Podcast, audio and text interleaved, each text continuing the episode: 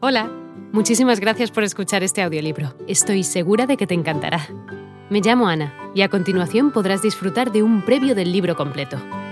Si te gusta lo que escuchas podrás descargártelo completamente gratis desde mi web, www.escúchalo.online. Un abrazo. La arquitectura del noroeste comprende las zonas de Galicia, Asturias, León, Zamora, Salamanca y Cáceres. Esta división es puramente convencional, pero no refleja una auténtica división de estilo con respecto a las anteriores, pirenaica y castellana. Sin embargo, se puede observar cierto aire singular en las obras de esta zona que falta en las anteriores, aunque podremos anotar muchos detalles que solo son reflejo de las tendencias románicas generales del Camino de Santiago.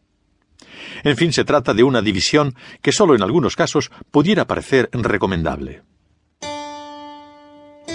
Cuando queremos penetrar en esta zona del románico español, nos encontramos con el hecho fundamental de que se encuentra a un extremo del camino de Santiago, en la meta de la peregrinación, lo que le da una importancia singular.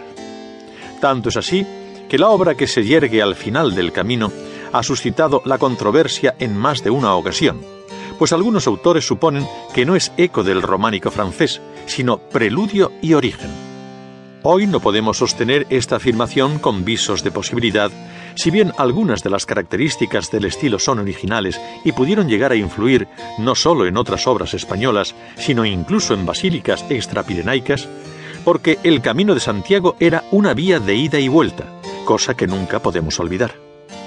Cuando se encontraban en este o aquel núcleo del camino soluciones arquitectónicas o decorativas interesantes, se extendían rápidamente a lo largo del camino, por lo que no debe extrañarnos que algunos detalles, que luego veremos más despacio, aparezcan antes en Santiago que en la misma Francia. De ahí a sostener que el románico es un estilo gallego, falta un largo trecho que posiblemente nadie se atreverá a recorrer con seriedad.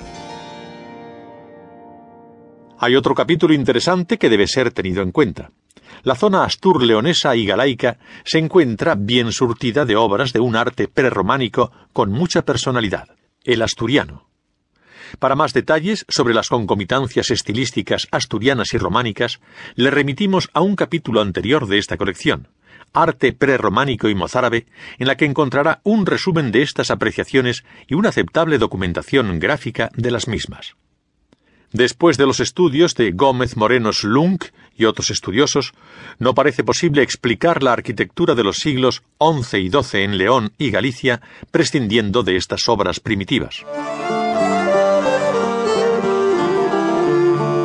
No se debe perder de vista que el camino francés o de Santiago no era sólo una vía de contactos religiosos y culturales, sino también de gran interés comercial. La afluencia de peregrinos produjo la construcción de monumentos de todo tipo. Las órdenes religiosas que se situaron a lo largo de la vía tenían su principal función en servir a los peregrinos, pero no rechazaron la posibilidad de acumular grandes propiedades en forma de beneficios reales y donaciones privadas.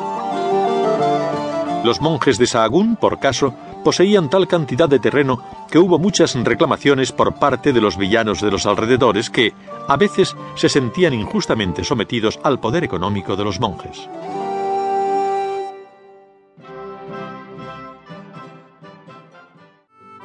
Hola de nuevo.